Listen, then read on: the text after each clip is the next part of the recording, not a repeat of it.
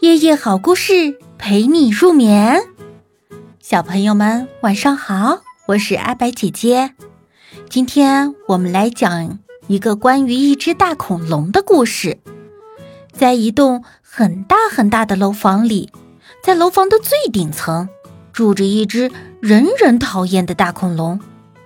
那大家为什么这么讨厌它呢？因为呀，它每天都会发出一种。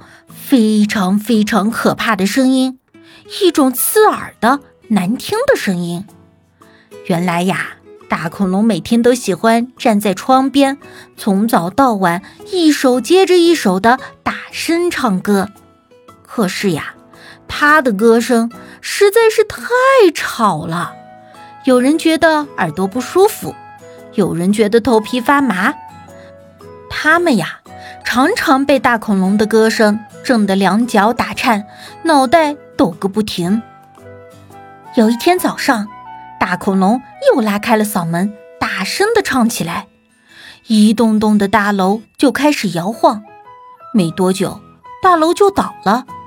人们想办法要让这只讨厌的恐龙闭上嘴巴，于是就准备了一大堆土豆，你一个我一个的，对准了恐龙的大嘴扔了进去。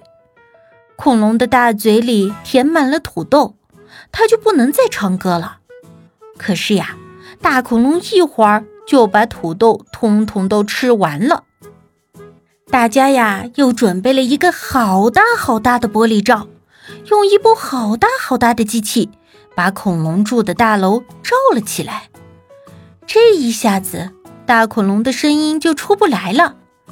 可是，你瞧呀。